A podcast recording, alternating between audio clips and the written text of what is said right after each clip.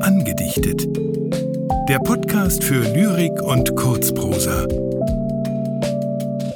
Von und mit Anja Scheuermann und Roger Otten.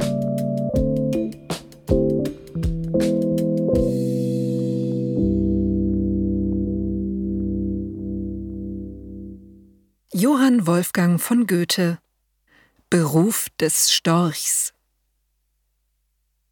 Der Storch, der sich von Frosch und Wurm aus unserem Teiche nähret, was nistet er auf dem Kirchenturm, wo er nicht hingehöret?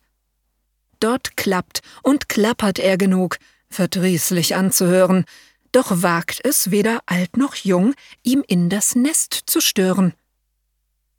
Wodurch, gesagt mit Reverenz, kann er sein Recht beweisen, als durch die löbliche Tendenz aufs Kirchendach zu